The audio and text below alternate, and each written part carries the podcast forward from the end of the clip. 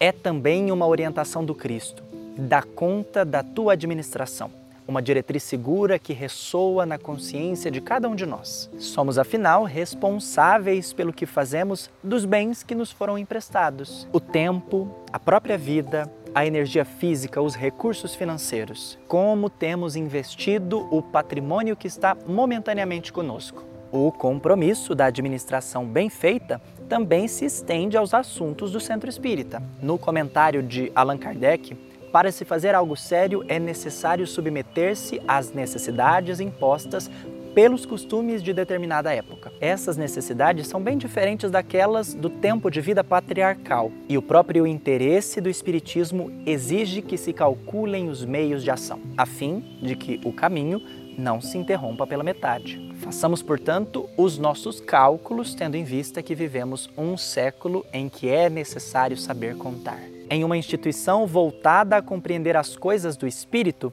quem é que cuida das coisas do mundo? Quem é que cuida da manutenção da estrutura física, da energia elétrica, da água e mais? Quais responsabilidades legais são assumidas quando nossas portas estão abertas? As atividades administrativas do centro espírita são aquelas voltadas ao atendimento de suas necessidades e manutenção, de forma compatível com o funcionamento de sua estrutura organizacional e atendendo às demandas da legislação, seja ela municipal, estadual ou federal. Quem é que cuida disso afinal?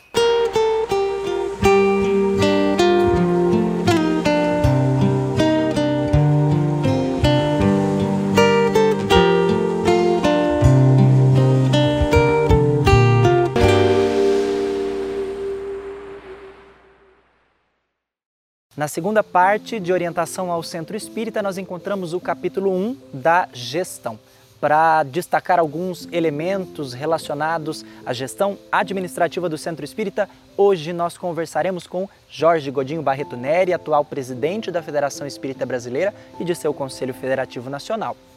Gabriel Salum, integrante da assessoria jurídica do Conselho Federativo Nacional da FEB e presidente da Federação Espírita do Rio Grande do Sul, e Rubens Ducci, coordenador da assessoria jurídica da Federação Espírita Brasileira. Lembre-se de escanear o QR Code que aparece na sua tela ou de acessar febnet.me OCE para ter acesso aos documentos que fizermos referência ao longo desse encontro. Vamos juntos? Toda casa espírita, ela necessita de uma gestão.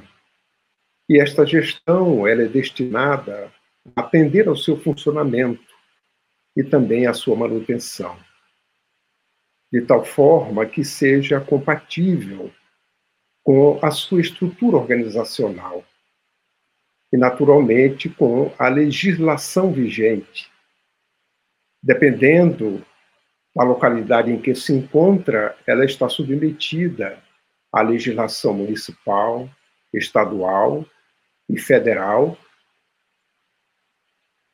e ela tem que cumprir estas legislações a fim de garantir o cumprimento de sua missão, que é promover o estudo, a prática, a divulgação da doutrina espírita codificada por Allan Kardec, mas também a união solidária dos espíritas e a unificação do movimento espírita.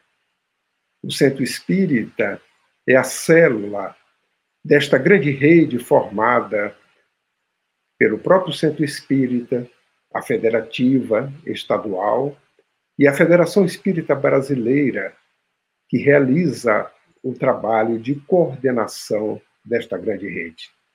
O Centro Espírita é uma instituição que atende ao público em geral, o espírita e o não espírita.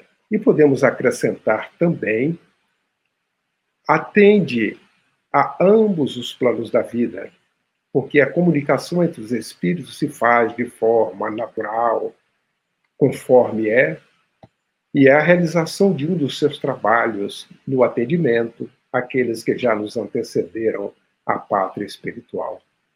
E suas atividades abrangem os aspectos doutrinários, aqueles também relacionados à unificação, os aspectos organizacionais, administrativos, jurídicos, contábeis, tributários, os aspectos financeiros e patrimoniais, de tal forma que propicia que a instituição Centro Espírita cumpra com suas finalidades precípuas de estudo, difusão e prática da doutrina espírita.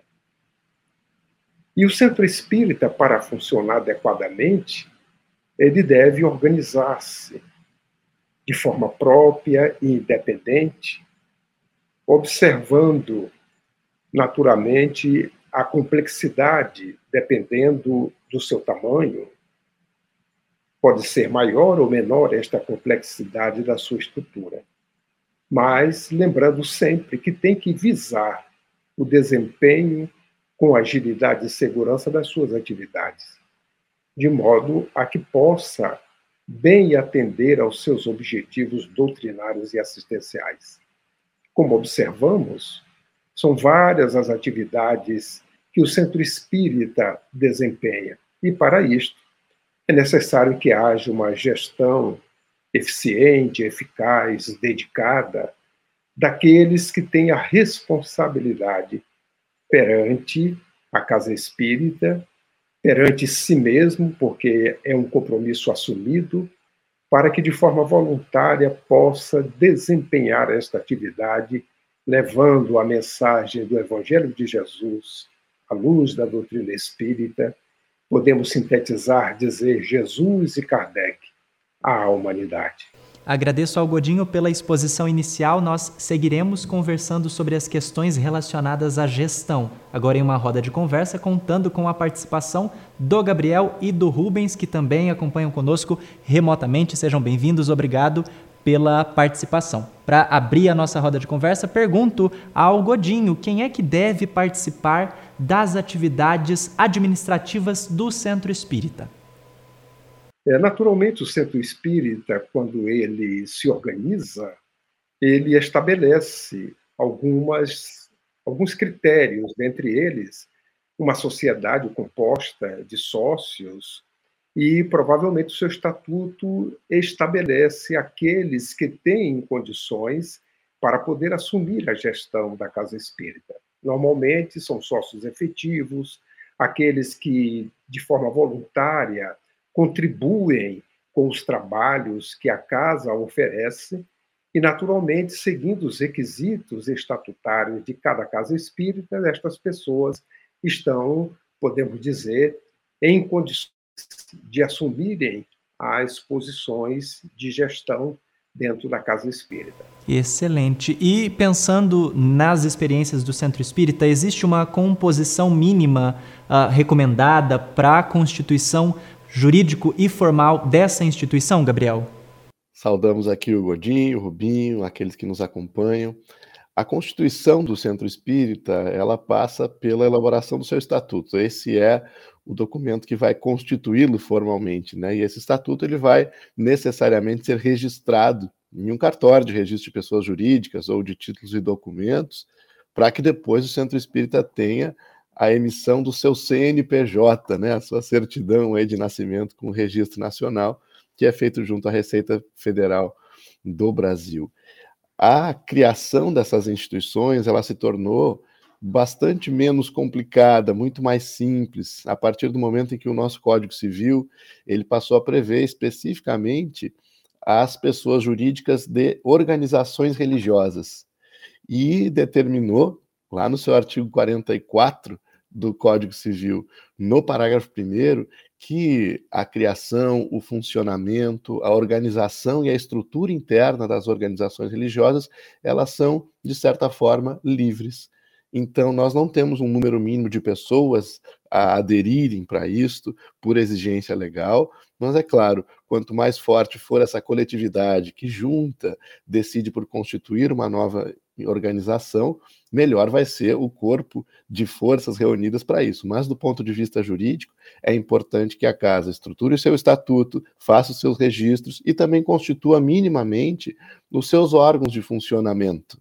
Né? Nós temos aqueles órgãos que são os deliberativos, é necessário que exista uma Assembleia Geral, É sempre importante que se constitua um conselho fiscal que vai ser aquele que vai avaliar constantemente a gestão do centro espírita e dependendo da estrutura de cada um. Nós temos centros que são muito pequenos, outros que são já de uma estrutura média ou muito grande.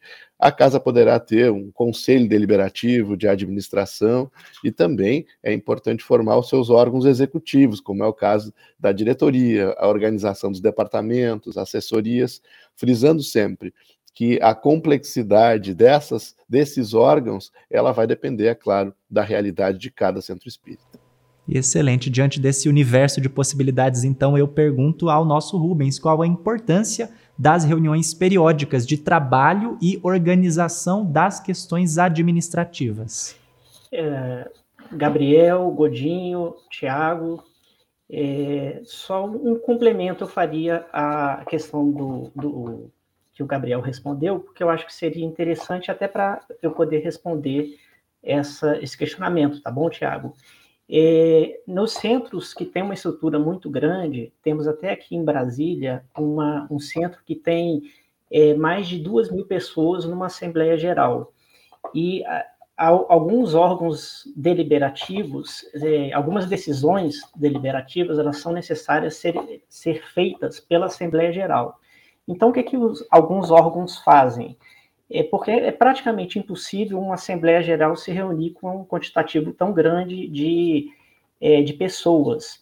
Então, a Assembleia Geral, o Estatuto, o Estatuto ele pega, é, ele designa um outro órgão que fará, às vezes, da representatividade dessa Assembleia Geral, como, por exemplo, um Conselho Superior, um Conselho Deliberativo, e esse órgão deliberativo, em nome da Assembleia Geral, que fará, às vezes, e trará as deliberações que a Assembleia Geral faria, mas por conta da enormidade do tamanho da instituição, é praticamente impossível ser feito em Assembleia Geral nessa estrutura.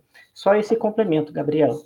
É, Tiaguinho, é, em complemento, é, em complemento não, agora respondendo à, sua reunião, a, sua pergunta, que, se, que trata de reunião, é, desde pequeno, eu cresci é, ouvindo falar de reunião espírita.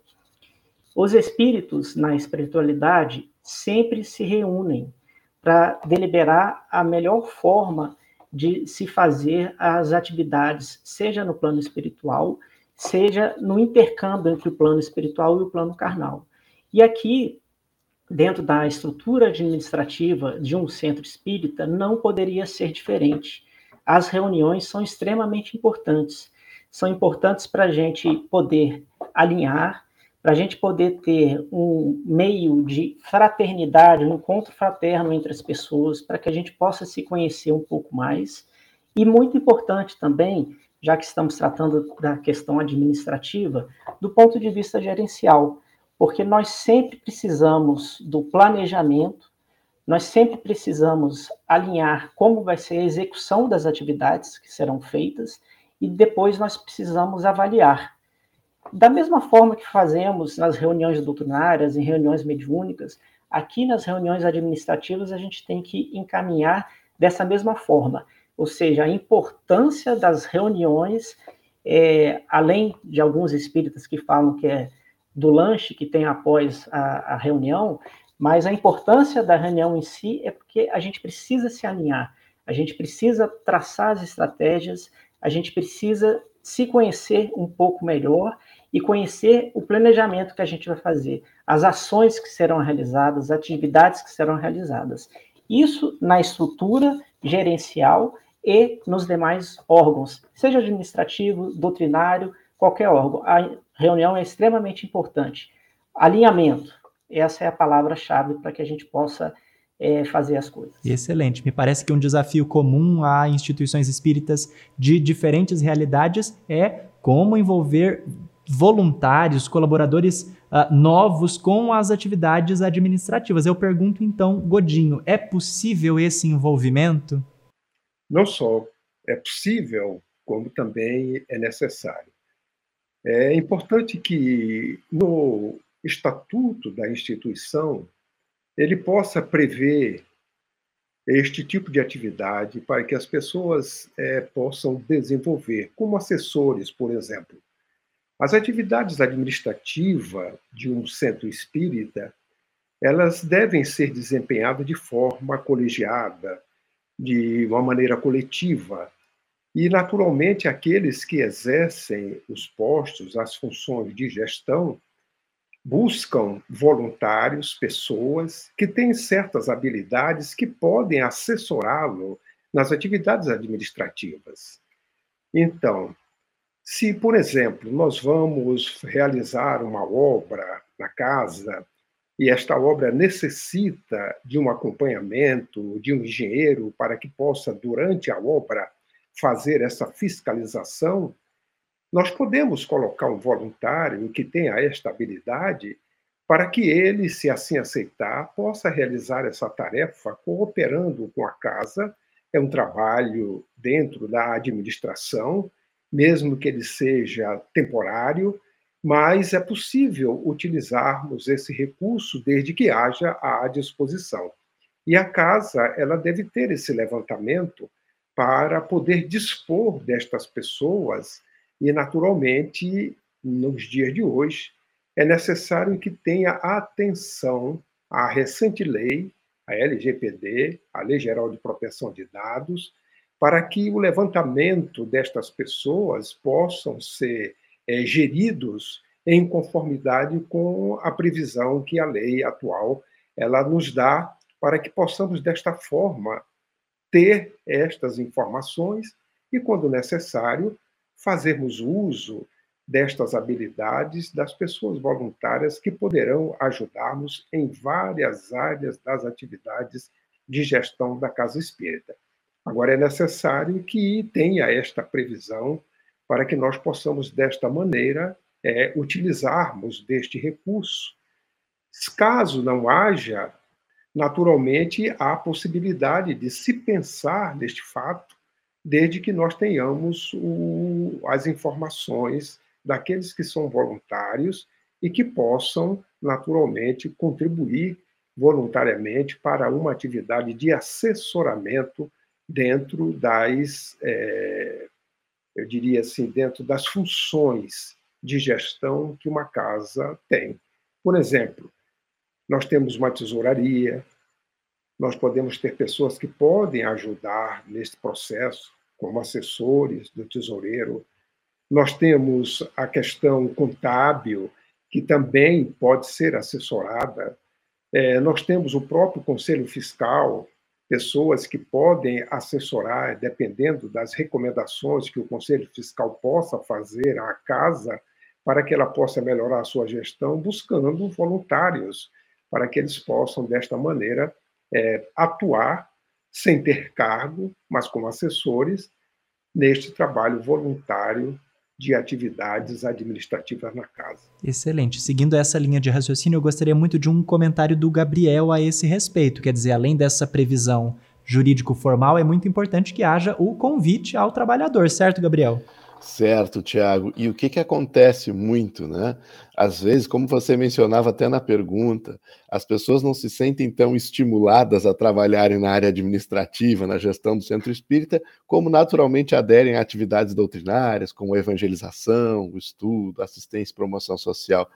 E o que nós sempre costumamos é, conversar com os companheiros de centro de movimento espírita é que nós precisamos de uma visão atraente para isso, compreender que, por exemplo, quando eu conserto uma tomada, uma lâmpada no centro espírita, quando eu trabalho adequadamente a escrituração contábil do centro espírita, quando eu consigo organizar a secretaria, o que quer que seja da sua gestão, o resultado direto daquilo que eu estou fazendo pode ser o acolhimento de uma pessoa deprimida, pode ser o consolo a uma mãe, a um pai que tiveram a desencarnação de um filho o reflexo da gestão administrativa no centro espírita pode ser evitar um suicídio, por exemplo.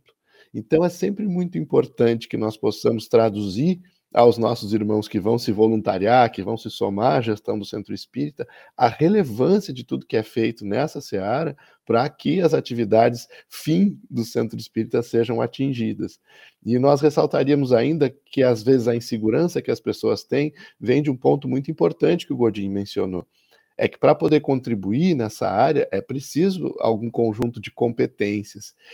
E o próprio movimento espírita, as federativas estaduais, tanto quanto a nossa Casa Mata da FEB, já há muitos anos ofertam formações, treinamentos voltados à gestão do centro espírita. Então, nós podemos não só, Tiaguinho, fazermos o convite amoroso aos nossos irmãos, enaltecendo a importância desse trabalho, como também apontar a eles onde irão adquirir novas competências para bem desempenharem o encargo. Excelente, Gabriel. Gostaria que você comentasse sobre um outro elemento previsto nesse capítulo da gestão eh, de orientação ao centro espírita, que é qual a importância da gratuidade das atividades espíritas ou das atividades desenvolvidas pelo centro espírita, todas devem ser gratuitas? Isso é um princípio evangélico doutrinário que se aplica também juridicamente ao centro espírita. Então, ele decorre tanto da lei divina quanto da lei humana.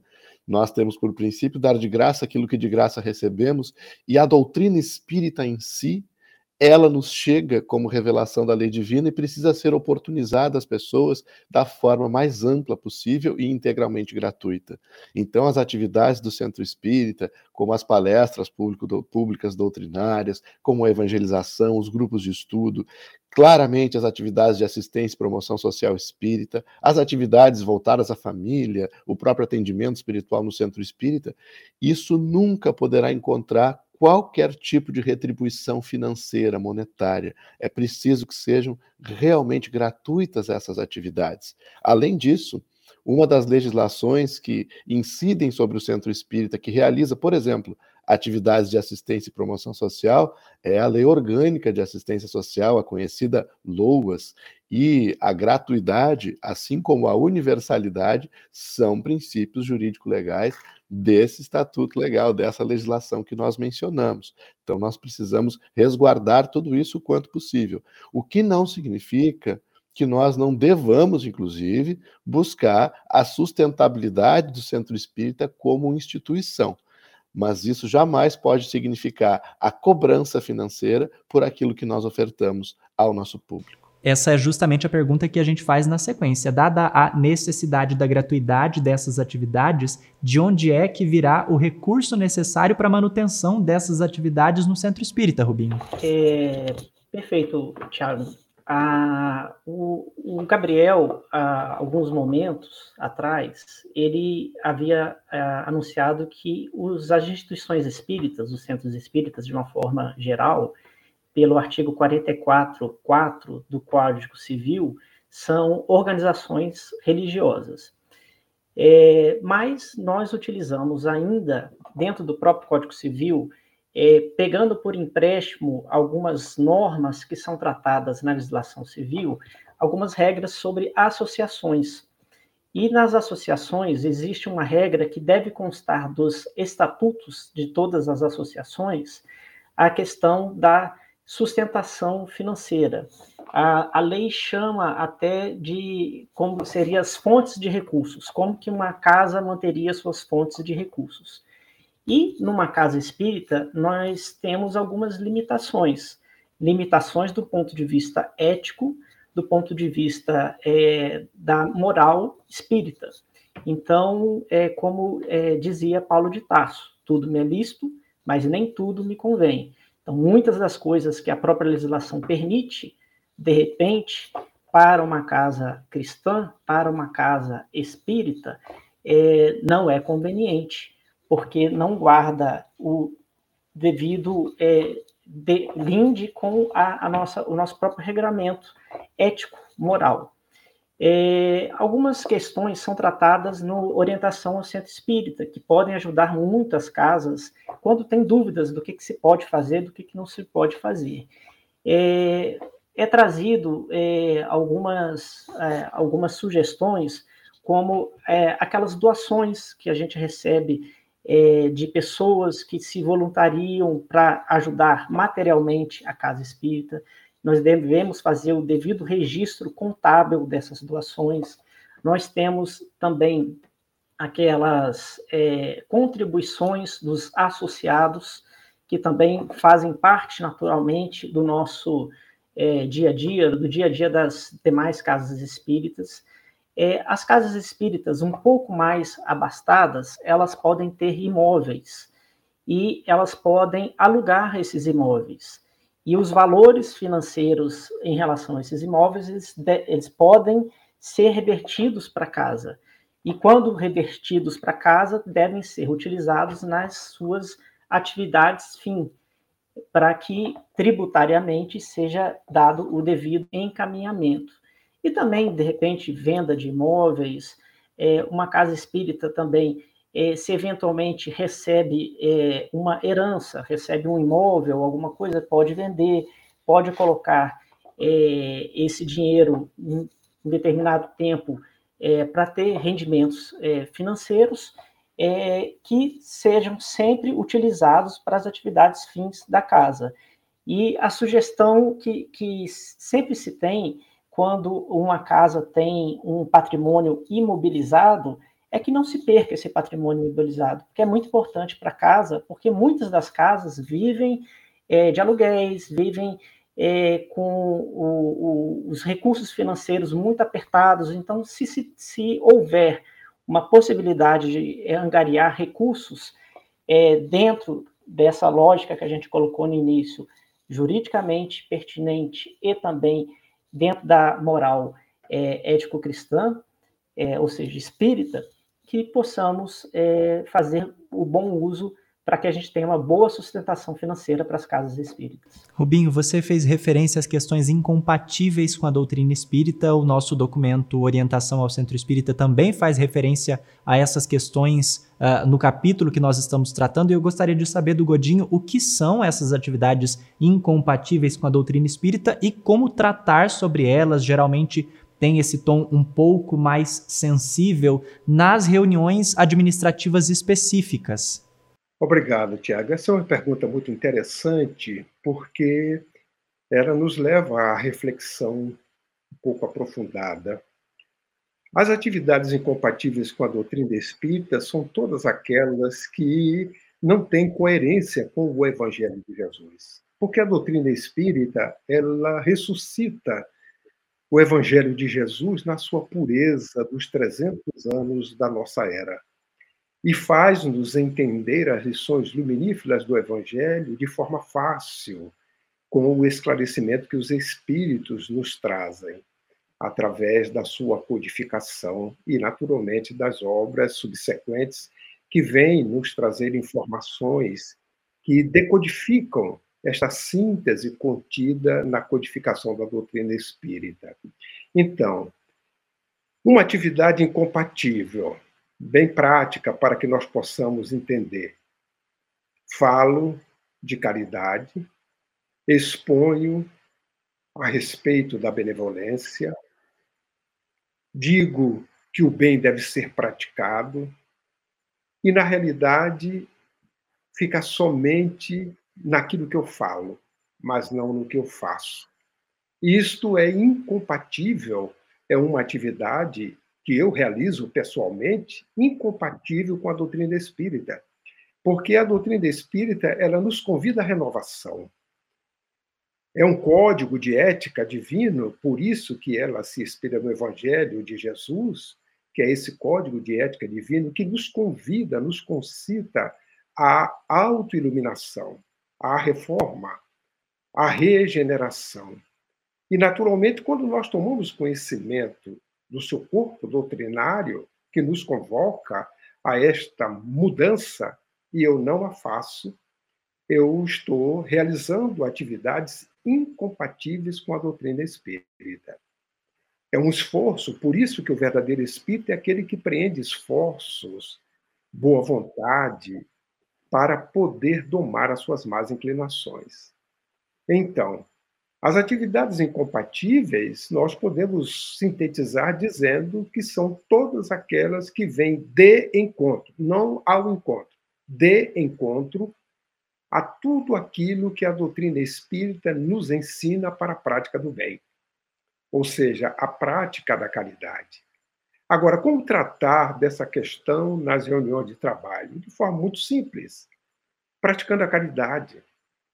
É ela que nos faz melhor, é ela que faz nos entender os equívocos que normalmente são cometidos por nós mesmos e pelos nossos semelhantes.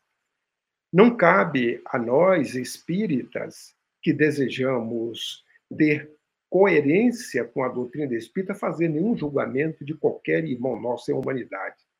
Mas as atividades incompatíveis com a doutrina espírita são todas aquelas que nós realizamos de forma incoerente.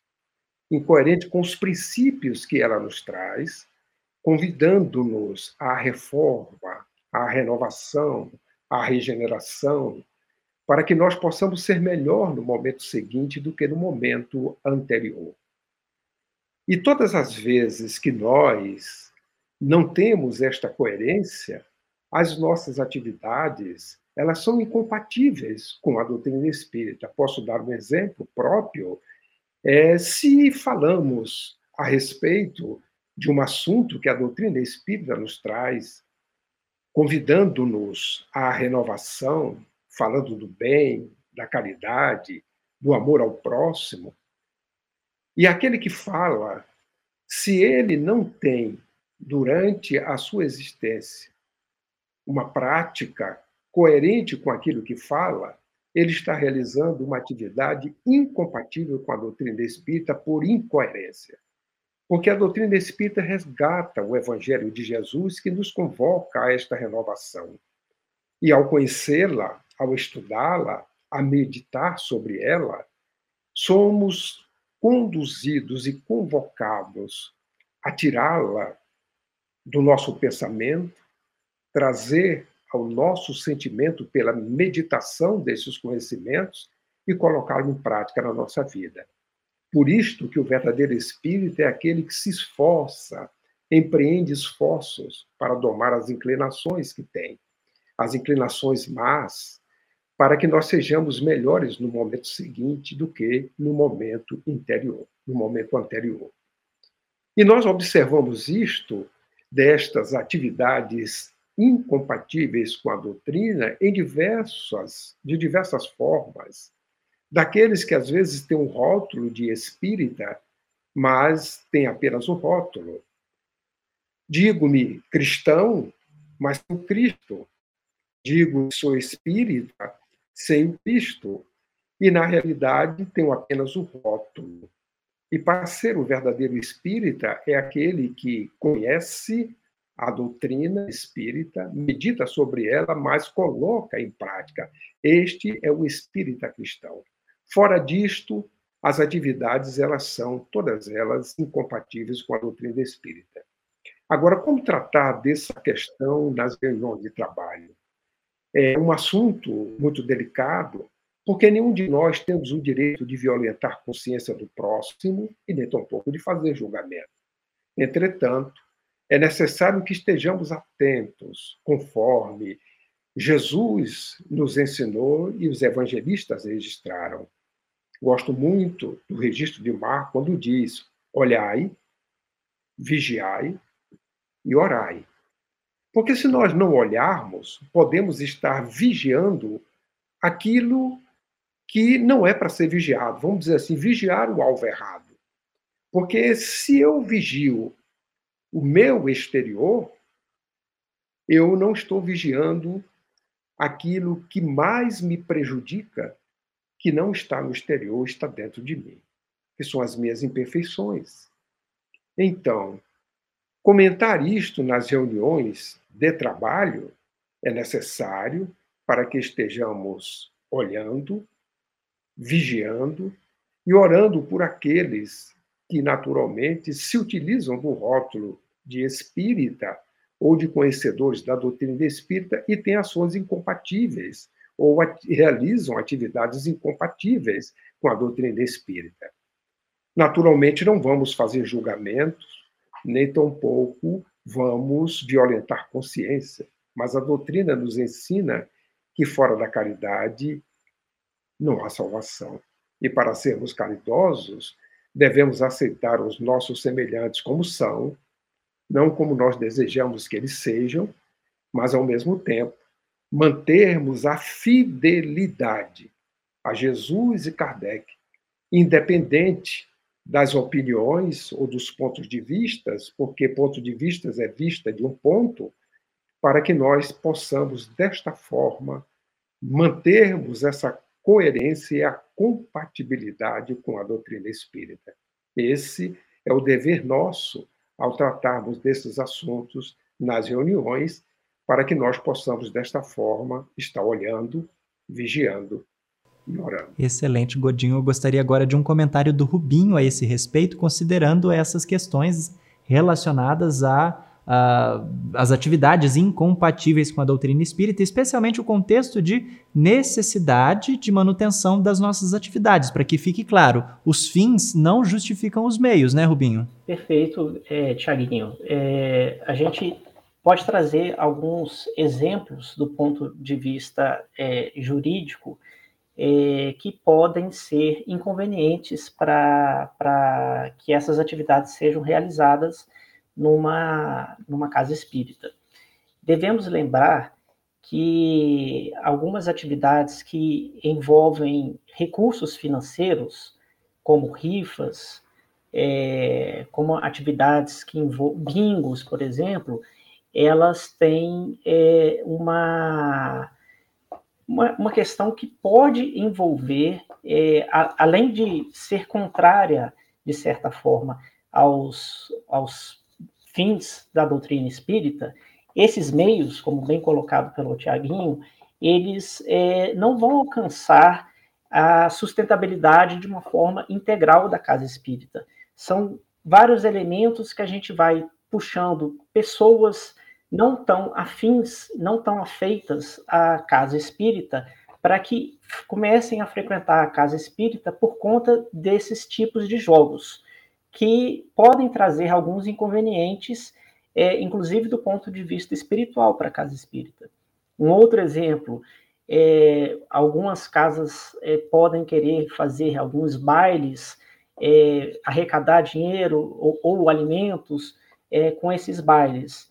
É, e pode ter pessoas que levem escondido, mesmo que seja orientado a que não seja consumido bebidas alcoólicas, mas pessoas que gostam é, de dançar, muitas vezes elas podem levar por fora para que fiquem mais animadas num, num, determinado baile, ainda que seja na casa espírita, é, a utilizar é, e fazer o consumo de bebidas alcoólicas, que são alguns dos exemplos trazidos pelo, pelo livro Orientação ao Centro Espírita. Então a gente tem que tomar um, uma, uma série de cuidados para que é, esses meios não sejam maiores do que os fins da doutrina espírita. Excelente. Gostaria de trazer agora para o Gabriel uma outra das questões que estão listadas em orientação ao centro espírita, que é justamente qual a importância de o centro espírita buscar o auxílio dos órgãos de unificação, Gabriel? Podemos dizer que é uma importância vital, crucial. Kardec se ocupou desde o princípio da organização do movimento espírita, quando nasciam as primeiras instituições espíritas, de conectá-las entre si, a fim de que nenhuma restasse isolada, e de também orientar que fosse constituída uma comissão central que iria garantir a unidade, a unidade de princípios, de propósitos e sentimentos, iria garantir até mesmo a rigidez científica, filosófica, religiosa da doutrina espírita. Quando o centro espírita ele não participa do movimento espírita e ele não bebe da fonte do diálogo, da convivência dos órgãos de unificação, ele corre grande risco. Risco de isolar-se em práticas que são incompatíveis com a doutrina espírita, mesmo as práticas doutrinárias, além dessas que o Rubinho noticiou aqui. Ele corre o risco de adotar metodologias de trabalho nas suas mais diversas áreas que sejam ou inadequadas ou mesmo obsoletas, ultrapassadas. Nós podemos falar, por exemplo, da evangelização de infância e juventude. Não evangelizamos hoje como evangelizávamos há 10 anos ou há 50 anos. Os princípios da doutrina espírita são os mesmos, mas nós evoluímos muito no trato com a criança, com o jovem. Não é diferente, por exemplo, no estudo do espiritismo. Nós hoje temos uma dinâmica, métodos, ferramentas de que lançamos mão nos grupos de estudo que são já muito diferentes do que era algum tempo atrás. O órgão de unificação Ele não possui uma autoridade vertical impositiva, jamais, isso não é nem da natureza da doutrina espírita. Mas o órgão de unificação, ele forma consensos. Ele é um grande fórum de diálogo em que nós vamos evitando determinados equívocos justamente pela força da construção coletiva. Então, quando o centro espírita ele permanece conectado com os seus órgãos de unificação, às vezes são órgãos municipais, regionais que estão dentro da estrutura federativa estadual, e as federativas estaduais conectam-se todas nacionalmente através do Conselho Federativo Nacional da FEB. Este grande conjunto de diálogo, essa estrutura em rede da unificação, ela é preventiva da desvitalização ou do desvio do centro espírita das suas finalidades, ela é uma estrutura de apoio ao centro espírita nas suas mais diversas necessidades. Aproveitando as respostas anteriores do Rubinho, do Godinho, nós sabemos que dentre os meios de sustentabilidade do, do centro espírita, o livro espírita precisa ser prioritário. Essa é a orientação do próprio codificador. Bom, o órgão de unificação, ele oferece uma via segura de obras doutrinariamente saudáveis e coerentes e ainda pode apoiar muitas vezes o centro espírita para formar o seu posto de livros, para ter uma atividade que seja sustentável e adequada. Quando nós pensamos em atividades incompatíveis como as que foram mencionadas, Muitas vezes é no órgão de unificação em que nós vamos colher a experiência de outras casas, de outros centros espíritas, e vamos evitar nos associarmos a atividades político-partidárias, isso não é conveniente para nós. Vamos evitar nos associarmos a atividades comerciais que jamais deveriam caber dentro de um centro espírita. Vamos também enxergar, pela orientação nos órgãos de unificação, que se formos obter apoios, parcerias, interações na sociedade civil, isso não deve de modo algum nos trazer inconvenientes, nos fazer perder a autonomia daquilo que fazemos. Enfim, Tiago, poderíamos discorrer muito mais, mas o contato do centro espírita com o órgão de unificação seria muito bem exemplificado por Paulo de Tarso quando ele diz que nós todos somos um só corpo e parte uns dos outros. Se o centro espírita, sendo célula desse grande corpo, ele se desconecta, a célula perde a vida. Se o centro espírita multiplica suas atividades sem observar e aprender com esse grande corpo, ele pode criar organismos que não são saudáveis para o corpo e mesmo para as finalidades que originaram a sua fundação. Precisamos estar conectados. Excelente. Eu vou pedir então um comentário agora do Godinho a esse respeito, destacando a importância de nós estarmos atentos, enquanto dirigentes, trabalhadores espíritos, a esse modelo enquanto dirigentes, enquanto trabalhadores espíritas, de estarmos atentos ao modelo de trabalho federativo e à necessidade da vinculação por esse sentimento de fraternidade, não é isso, Godinho? É, exatamente. Não se faz, quando você fala em fraternidade, nós não fazemos fraternidade sem gentileza. E também não fazemos a gentileza sem a benevolência, sem a boa vontade, indistintamente para com todos. A gentileza sincera, natural, daquele que olha o outro como irmão em humanidade. E é desta forma que nós caímos na caridade, porque a benevolência para todos distinto que nos conduz a este estado de gentileza e, naturalmente, a esta fraternidade que nós vamos formando nesta grande rede, conforme o Gabriel falou, e nos aproximando da fraternidade universal, mas cósmica, conforme Jesus nos ensinou.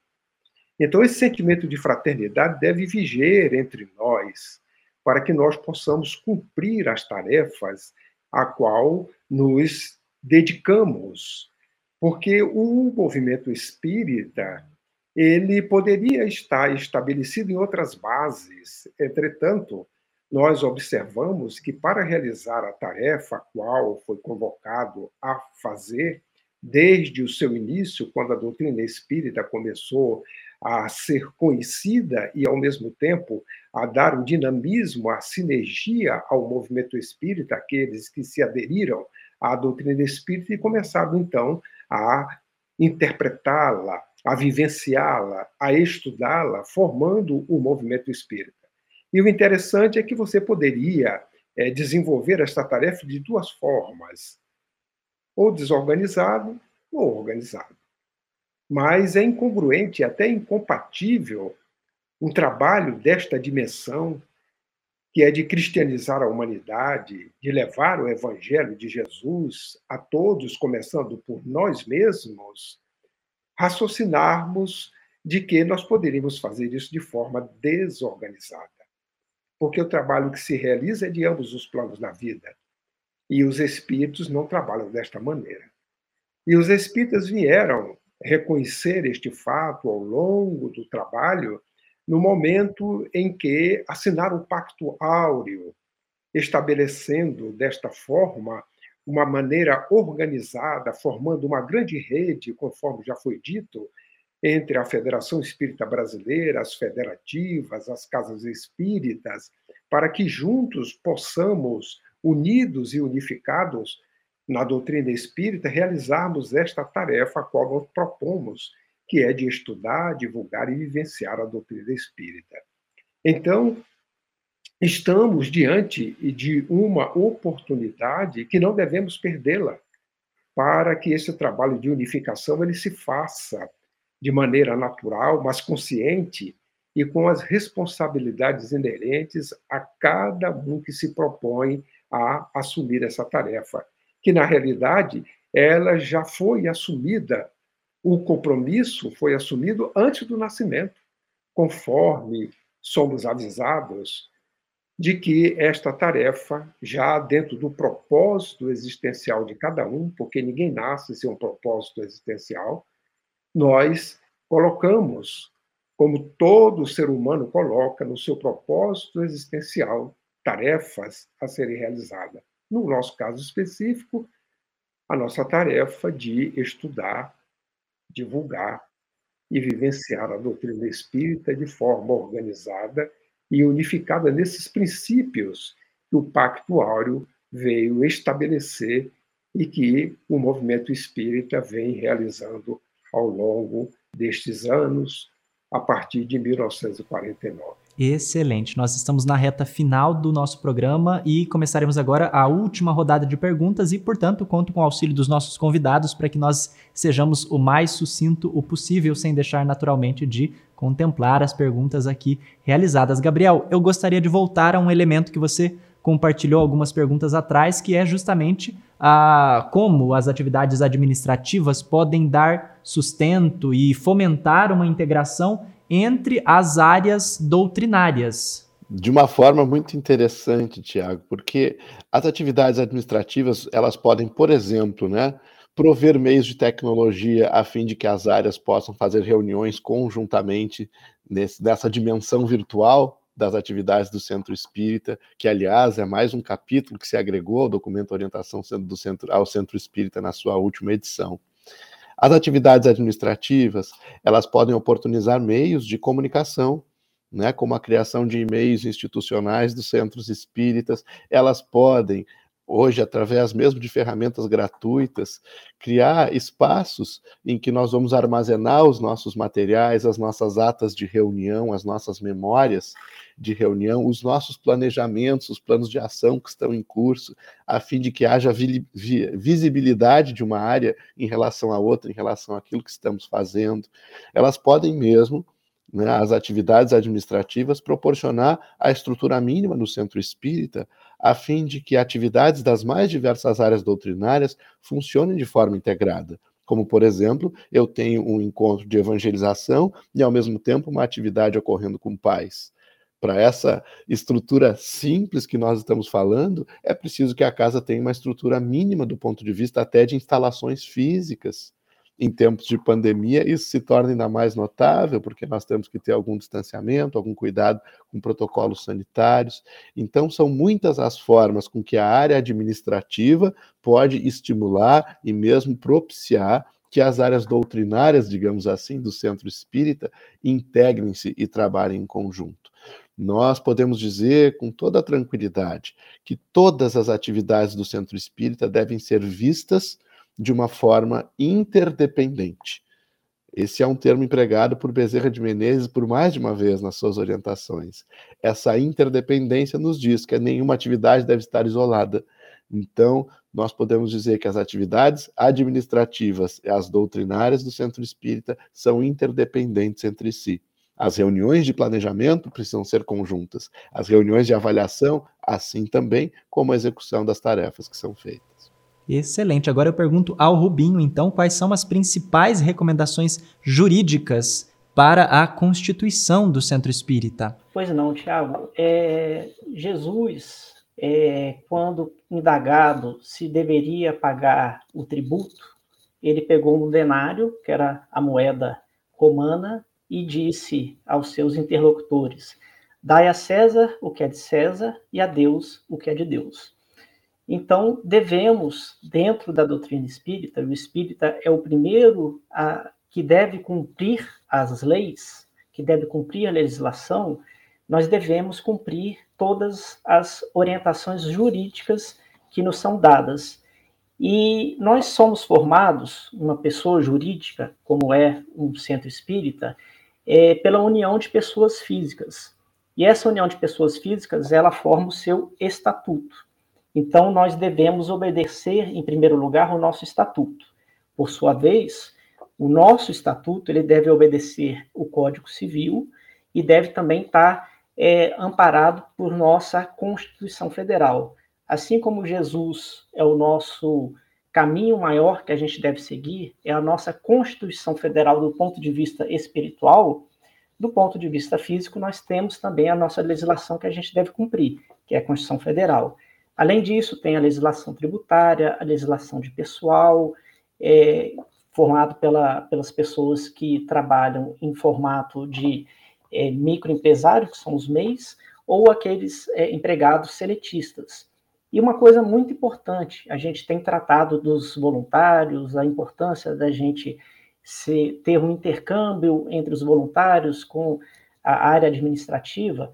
Todos nós somos voluntários e todos nós devemos preencher aquele chamado termo de voluntariado, que está numa lei, a lei 9.608, é, ou 9.610, o Gabriel me corrige, eu acho que é 9.608.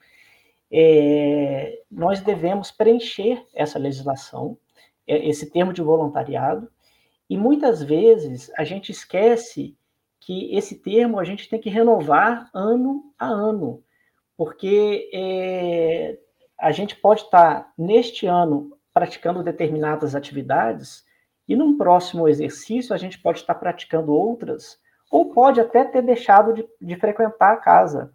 Então, muito importante também o que o Godinho falou ah, lá atrás, que sobre a Lei Geral de Proteção de Dados. Nós devemos, nós somos responsáveis por todos os dados que circulam por nossa casa, seja por meio físico, pela documentação que existe, alguém quando assinou o termo de voluntariado, pode ser que tenha assinado há muito tempo atrás, que não tinha é, a forma de você assinar digitalmente. É, então, a gente tem que ter o controle sobre é, esses documentos. Aí eu estou trazendo só uma parte do que a gente precisa ter preocupação no, do ponto de vista documental para essa nova legislação. E quando a gente fala de sustentabilidade financeira, só trazendo à tona aqui um pouquinho, a gente se preocupa muito como que nós vamos dar uma sustentação no dia a dia da casa. Mas tem um outro lado que a gente tem que se preocupar demais. Se a gente não observar a legislação, nós teremos muitos prejuízos financeiros. Então, aquele dinheiro contado que nós temos para sustentação ordinária por exercício financeiro, se a gente não observa os regramentos, a gente pode ter ações na justiça e perder tudo aquilo que a gente conseguiu. Então a gente tem que observar muito bem essa, essa legislação. Observar também os centros espíritas, é, Tiaguinho já encerrando aqui, é, que trabalham com assistência social, tem uma legislação toda específica que tem que ser observada. Então, cada casa tem a sua estrutura, e dentro da estrutura existe uma legislação é, genérica, que tem que ser observada. Do ponto de vista contábil, financeiro, tributário, agora com a Lei Geral de Proteção de Dados, que envolve todas as instituições, E tem outras que, se você, o centro espírita não tem atividade assistencial é, específica, como é tratado pela legislação é, própria da matéria, você não precisaria é, observar. É, então, a gente tem que tomar cuidado com essa legislação, que ela pode, se não observada, trazer vários prejuízos para casa.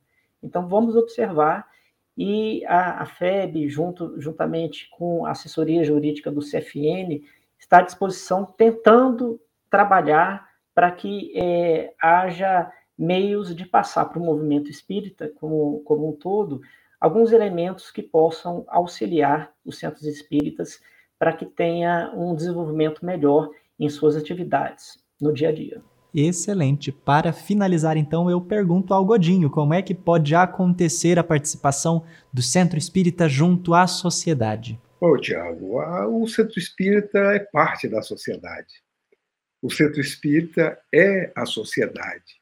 Mas ele, como sociedade, ele pode contribuir bastante, oferecendo os seus produtos, podemos assim dizer, acolhendo todos aqueles que adentram as suas portas, através do esclarecimento, do acolhimento, mas, sobretudo, do consolo que o Evangelho de Jesus nos traz e que a doutrina espírita vem nos esclarecer. É uma participação que a Casa Espírita tem na sociedade, atendendo a todos aqueles que ali chegam, talvez com curiosidades, outros com alguns problemas, dificuldades de entendimento, situações difíceis e de que a casa espírita está preparada para acolher a todo aquele que ali chega, oferecendo à sociedade aquilo que de melhor ela tem, o Evangelho de Jesus. Não o Jesus crucificado, mas o Jesus, este homem que hoje a doutrina espírita nos traz descrucificado entre nós, o cidadão que soube acolher a todos aqueles que o procuraram, esclarecendo com a visão da imortalidade, mostrando a todos nós que somos imortais, que a vida ela não tem um vazio existencial, ao contrário, tem um propósito existencial. E que cada um de nós nascemos com compromissos relativos a estes propósitos inerentes a cada um de nós. E que a vida é a grande oportunidade que o Criador dá à criatura para que ela possa educar-se diante da forja, dos desafios, das dificuldades que a vida nos traz e que a Casa Espírita nos dias de hoje oferece Jesus a todos aqueles que ali adentram. Jesus que hoje a humanidade tanto necessita. Mas o Jesus não crucificado, aquele que foi tão grande que não coube na história da humanidade. E nós colocamos a nossa história antes e depois dele. E quando falamos dele, falamos de amor. E dois mil anos após, ele que começou sozinho tem bilhões de seguidores.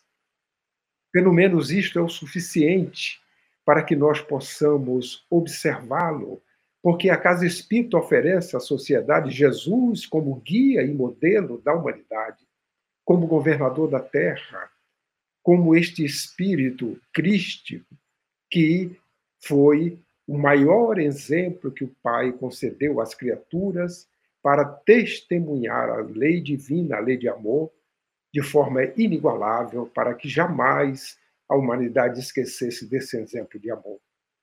E assim que a casa espírita pode perfeitamente contribuir com a sociedade, oferecendo nestes dias tão difíceis Jesus, a caridade e o esclarecimento sobre o seu evangelho, que a doutrina espírita faz muito bem, de forma fácil, para que nós possamos entender melhor esta mensagem luminífera e, e morredora, que jamais será perdida, porque são palavras de vida eterna. Excelente, eu agradeço ao Godinho, ao Rubinho e ao Gabriel pela participação, pela disponibilidade. agradeço a você pela companhia. Lembre-se de escanear o QR Code que aparece na sua tela ou acessar febnet.me/oce para fazer download gratuito de orientação ao Centro Espírita, de outros documentos orientadores e de outros materiais de apoio. Continue acompanhando. Orientação ao Centro Espírita vai ao ar toda semana aqui na tela da FEB TV.